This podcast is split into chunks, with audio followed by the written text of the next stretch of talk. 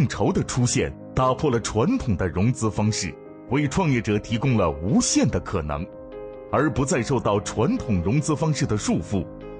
我们传统的价值链的创造流程，为何会让众多创业者望而生畏呢？它在众筹模式产生的情况下，又发生了哪些变化呢？好，我们接下来看一下奖励式众筹，我们也称之为回报式众筹。那么，奖励式众筹和回报式众筹呢，在整个众筹的四种模式当中，我们认为是非常重要的一种。在这个地方呢。我将进入到一个非常专业的讲解环节啊！大家听完这个模块之后，我相信你对众筹呢会有一个非常深刻的理解。当然，这个环节相对来讲比较专业啊。那么，在讲实物回报式众筹之前，我们先来看一下传统的一个价值链的创造流程。什么是传统的价值链的创造流程呢？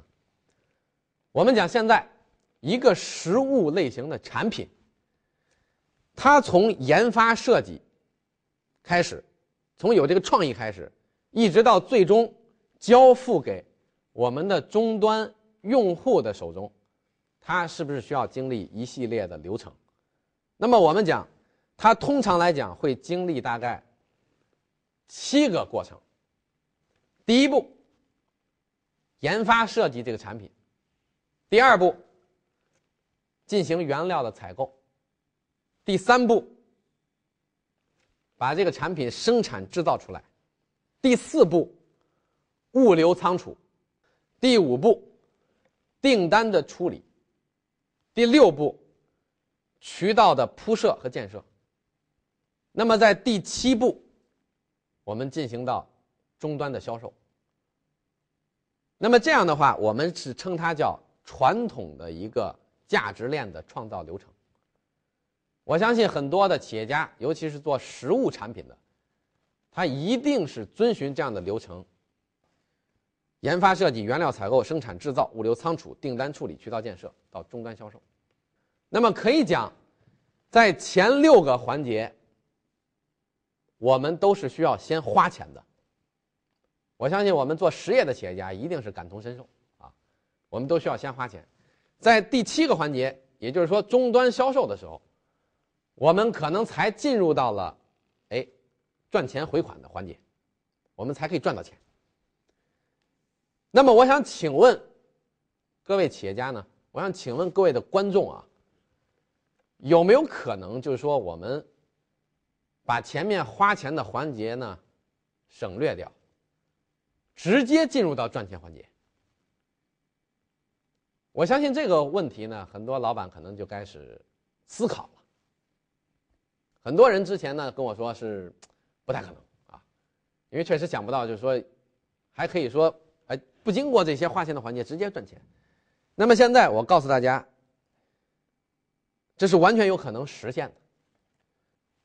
大家看到这样的一个产品，它是一块智能手表，如果是一块智能手表，按照刚才我说的传统价值链的模型，它该怎么做？它是不是照样要遵循刚才我说的这样的一个七步的流程？那么有没有可能说省去花钱环节，直接进入赚钱环节呢？我们来深入的来探讨一下智能手表的这样一个案例。这样一个智能手表，它的名字叫 Pebble。他是一个二十五岁的年轻人，叫 Eric。这个人呢，他还不是美国人，他是欧洲人，但是他在美国创业。他把这个智能手表的原型做出来之后，这个智能手表刚才我说过，它实现的功能是可以和 iPhone、可以和安卓的智能手机去进行连接。那么可以透过它的智能手表呢，非常方便的去操纵它的智能手机。比如放音乐啊，比如看信息，所以这样的产品可以讲，它是一个蛮创新的产品。但是当时他需要十万美金，去把这个产品呢给批小批量化的做出来，因为它只设计出了原型。十万美金大概是六十多万人民币，这样的一个额度呢，我们其实可以把它算作是一个项目的，我们叫种子期的投资啊。从风险投资的角度来讲，叫种子期的投资，什么意思？也就是说，需要大概六十万的资金呢，来启动这样的一个项目。如果没有这笔钱，这个项目就无法启动。那他在当时也找到非常多的投资人，啊，天使投资人。那大家知道，在美国呢，天使投资其实是比较普遍的，啊，有非常多的人都具备天使投资的理念。有一个非常有意思的说法，就是如果大家要创业，一般一般来讲。要找钱是跟谁找呢？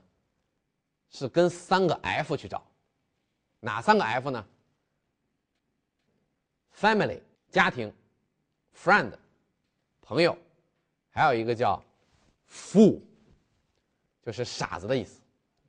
因为在你就要进行一个创业的时候，你之前可能没有成功经验，那么除了你的家庭朋友他信任你，有可能支持你之外，那么其他人如果说直接给你一笔钱，那他可能真的是傻子了，因为天使投资的失败几率是非常高的，高达百分之九十以上。所以作为这样的一个没有之前成功经历的年轻人，他去找到啊很多投资人的时候呢，那么显然他没有得到这些投资人的认可，没有任何一个人愿意出资给他。最后这个年轻人迫于无奈之下，他就把他整体的这个产品的。设计方案，包括产品的视频和图片，发布在了一个网站上。这个网站就叫 Kickstarter，它是在两千零九年的时候在美国成立的。那到现在，它已经变成了全球最大的我们叫众筹网站。当他把这样的一个整个的方案发布在这个众筹网站之后，他就带着他的小伙伴呢出去吃饭了。那没有想到，两个小时回来，他惊奇的发现，在这个网站上面，居然有人，不是一个人，是很多人汇总起来，一共给到他超过三十万美金的资金。也就是说，之前希望找到十万美金，找了很长时间没有人给他，但是通过发布在了一个众筹网站上面，居然在短短的两个小时之内就募集到三十万美金，所以他非常的惊讶。那么更神奇的在后面，这样的一个产品，最终募集了超过一千万美金的资金，在全球有超过六万八千九百二十九个人支持到他的这样的一个产品。所以我们来看，当时他计划只募集十万美金，结果透过众筹的网站，透过众筹的这种形式，居然超募了百分之一百，拿到了一千万美金。对于一个初创项目来讲，如果有一千万美金的话，这样的一个项目的成功几率会不会更高一些？一定会的。所以，透过这一千万美金，它启动这个项目就变得非常简单了。于是呢，这样的一个产品呢，在十四个月的时间之内，它的销售额就超过了四千万美金。那么，大家想象一下。也就是说，一个新创立的公司啊，在一年多一点的时间，它就从零大概做到了将近三亿人民币的这样的一个规模，可以讲这是非常了不起的。所以我们讲这就是众筹的威力。那么，当然这不是重点，让我们来反过头来看一下刚才我说的传统的价值链的一个创造流程。那么大家思考一下，这样的一个模式。它有没有遵循传统价值链的创造方式？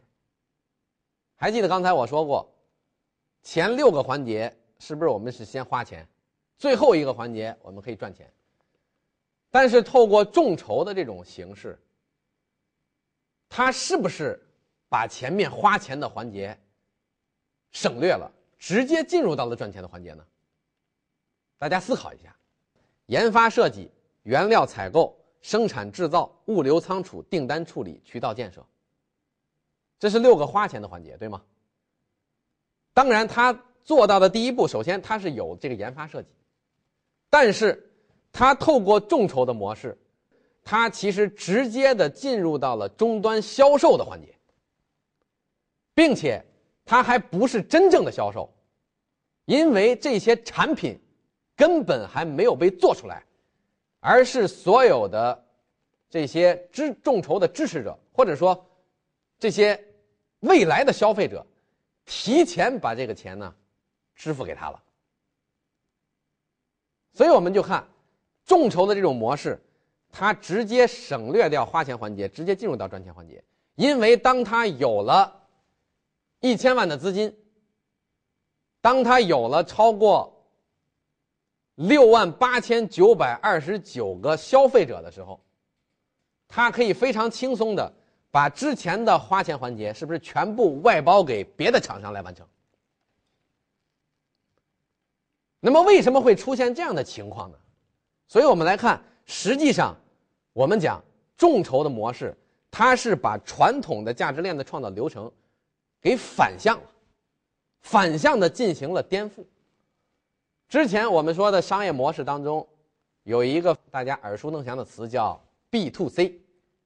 大家应该都听说过，business to customer，商家对终端的消费者。那么我们现在看众筹的模式是什么？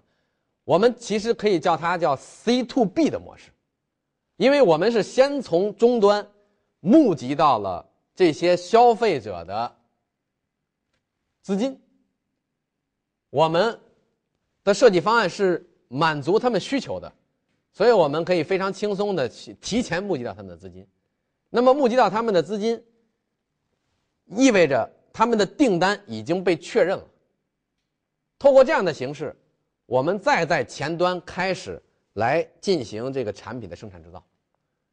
所以我们叫众筹的模式，实际上是 C to B 的模式。那这也就意味着刚才我说的，它把传统的价值链的创造流程彻底的进行反向。所以这是为什么我说众筹。它会颠覆这个世界，因为它颠覆的实际上是我们的传统的价值链的这样的一个创造流程，这样的一个链条而已。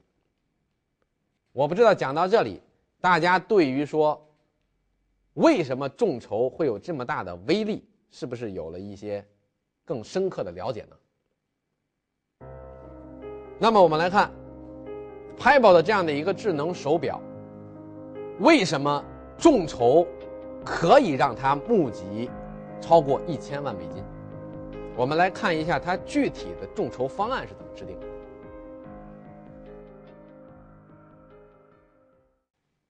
他的众筹方案其实分了非常多的档次。他的第一档，每个人只出资多少钱呢？一美元。那么你可以得到什么？这个非常有意思，出资一美元的人可以得到啊实时的这种信息的传达，也就是说，你给我一美元，我会哎时常的告诉你我的这个公司的状况啊，我的产品的最新的情况，也就是说，你花一美元呢，你买到了一个知情权，啊，其实它相当于是一个捐赠式的众筹。那么第二档呢是九十九美金，九十九美金，它叫做 early bird。early bird 通常来讲呢，叫我们中文翻译叫早鸟，也就是说，哎，你是提前参与的，那么你可以得到一个最优惠的价格。这个九十九美金是限额两百人参加，所以两百人全满。九十九美金可以得到我们图片上的那个黑色的啊这个智能手表。那么这块智能手表的售价呢？零售价是一百五十美金，也就是说，这个手表如果做出来，最后面世在市场上终端销售的话，它将会卖一百五十美金。那么前面你提前预定的话呢，只需要九十九美金。那么第三档是一百一十五美金，也是可以得到一块黑色的手表。那么它刚才跟九十九美金有什么区别？因为九十九美金。下单的人是只限前二百位，那么在二百位以后的，你你只能花一百一十五美金了。你同样得到一块黑色的智能手表，那么参与一百一十五美金的有多少人呢？一共有四万零七百九十九人。也就是说，从整个的这个众筹方案当中呢，其实选择这档的人数是最多的。那么第四档是一百二十五美金。一百二十五美金跟一百一十五美金有什么区别？那么三种颜色的表，你可以任选其中的一个颜色。那么也就是说，你看这个权益其实又增加了一个非常小的权益。那么于是这个价格呢也往上提升了。参与这档众筹的有超过一万四千三百五十人。第五档是二百二十美金的一档。二百二十美金可以得到两块黑色的智能手表。刚才一块是一百一十五，那么现在两块是二百二，对吧？相当于买二呢，便宜了十美金啊。这个参与的人数有三千八百人。第六档是二百三十五美金，那么可以得到一块 Pebble 的智能的圆形手表，同时增加了一个开发包。开发包什么意思呢？因为这个智能手表啊，它的程序是开源的，开源程序什么意思？也就是说，有非常多的发烧友，他愿意自己参与去设计一些小程序。所以，二百三十五美金，我是相当于给你一块圆形手表，同时给你一个开源程序，你可以自己去哎设计相应的程序，变成一块极具个性化的手表。那么实际上，这也是一种互联网的充分体现的精神。现在我们看到的安卓的手机，我相信很多人可能都用安卓的操作系统。安卓相对于苹果手机来讲，安卓的装机量要超过苹果非常多。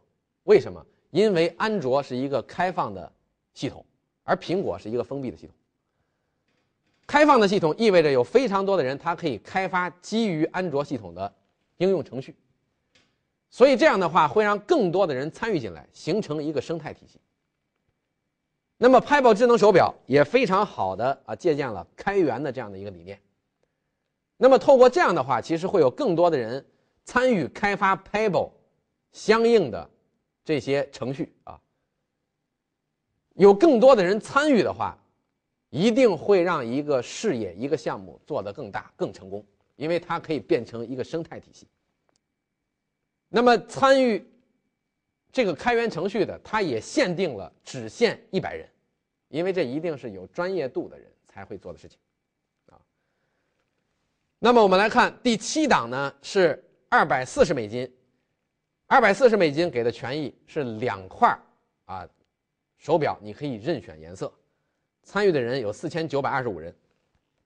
第八档是五百五十美金啊，是五款任选颜色的智能手表，参与的人有九百人。第九项的方案是一千美金，是给你十块任选颜色的 Pebble 智能手表，参与的人数有四百八十二人。第十一项众筹方案是一千二百五十美金，是除了有五块。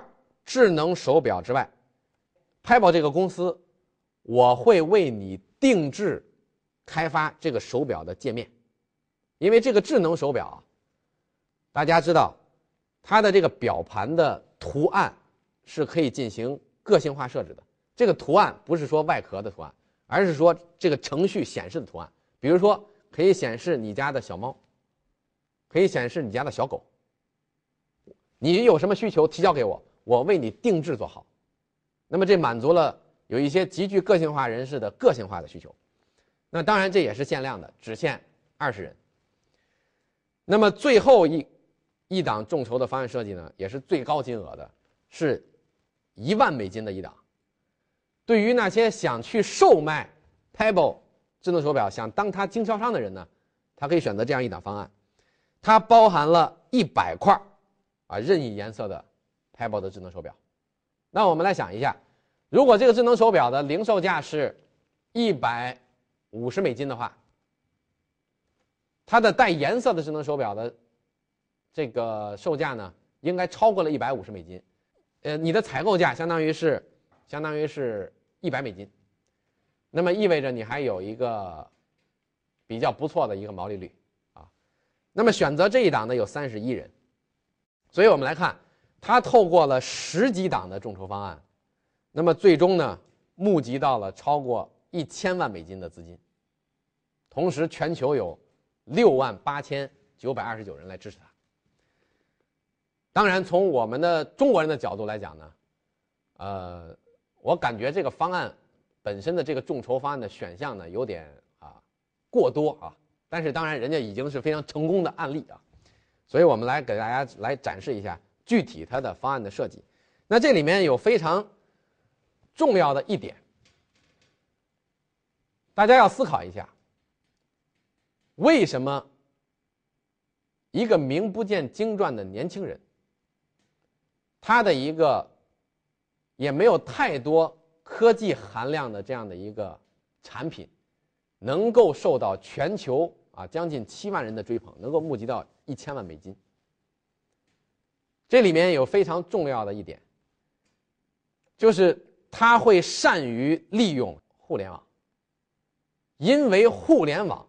它是一个海量的，我们讲互联网可以实现超时空的资源获取能力。什么是超时空的资源获取能力？各位，你看为什么在之前，在互联网没出现之前，其实，在全世界各地也有很多众筹的这种活动，为什么那个时候不叫众筹呢？那个时候，通常我们都叫它是私募了，对吧？我们都是跟身边的朋友啊直接去募集。为什么不是众筹？因为很简单，我们没有一个大的平台去帮助我们传播、发布这项这样的消息，所以导致我们的这样的一个方案的传播面是非常狭窄的。我们只能跟身边有限的朋友去进行传播。那么有限的样本，它从市场调研的角度来讲，其实一定是样本数量越大，你最终的市场反馈是越精确的，同意吗？那透过互联网的话，你看它可以获取全球各地用户的关注，所以它是实现了一个超越时空、这种跨时空的。啊，超越地域的这种超时空的资源获取能力，这也是为什么现在我们看到的非常多的互联网企业，它能够在极短的时间之内，从零成长为十亿美金级别的、百亿美金级别的公司。我相信大家对于阿里巴巴啊，对于淘宝一定都不陌生，因为呢，阿里巴巴。前一阵儿刚刚上市，造就了马云成为中国的首富，其实也是依托于啊互联网的这种超时空资源获取能力。所以现在我们有一个非常好的创意，我们有一个非常好的方案的时候，我们完全可以借助互联网，同时互联网它是一个什么？我们叫会形成一个非常有效的长尾效应。长尾效应。是什么概念呢？长尾效应是最早亚马逊公司他们做出一个统计，长尾效应有很多可能非常冷门的产品，有非常冷门的书，但是这些冷门的书一汇总，整体的销量居然跟那些畅销书整体销量可以持平。所以这当时就提出了一个长尾效应。长尾效应，我们换句中国的话说，大家可能更容易好理解啊，就是林子大了，什么鸟都有。所以你的方案呢，发布在了互联网之上，即使有可能是一个很荒诞的，你身边所有的人都不会接受的，并不意味着你找不到知音。所以我们在众筹的网站上，其实看到非常多有趣的案例，比如 这里面有一个非常有意思的例子啊，有一个人发布了一个沙拉的众筹项目，也就是说我自制一个沙拉。那么他提出的众筹方案是什么呢？每个人出一美金的话，我就在我做沙拉的时候喊你的名字。那每个人，你如果出资更多的时候，哎，我当然会把这个沙拉寄给你，而且呢还会加各种不同的配料。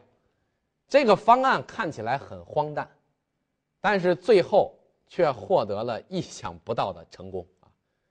因为媒体觉得这是一件非常有意思的事情，而很多人他也是愿意参与到这种有意思的事情当中，同意吗？因为我们所有的人这种参与感、这种互动感。就是众筹，它能够实现的最大的价值，即使你的创意有可能比较荒诞。通过刘瑞老师对讲历史众筹的讲解，我们发现，项目的商业价值已经不再是能否获得资金的唯一标准。只要能够得到网友的支持，你的项目就可以通过众筹获得启动资金。众筹也不等于捐款。作为支持者，他所付出的支持一定要设有相应的回报。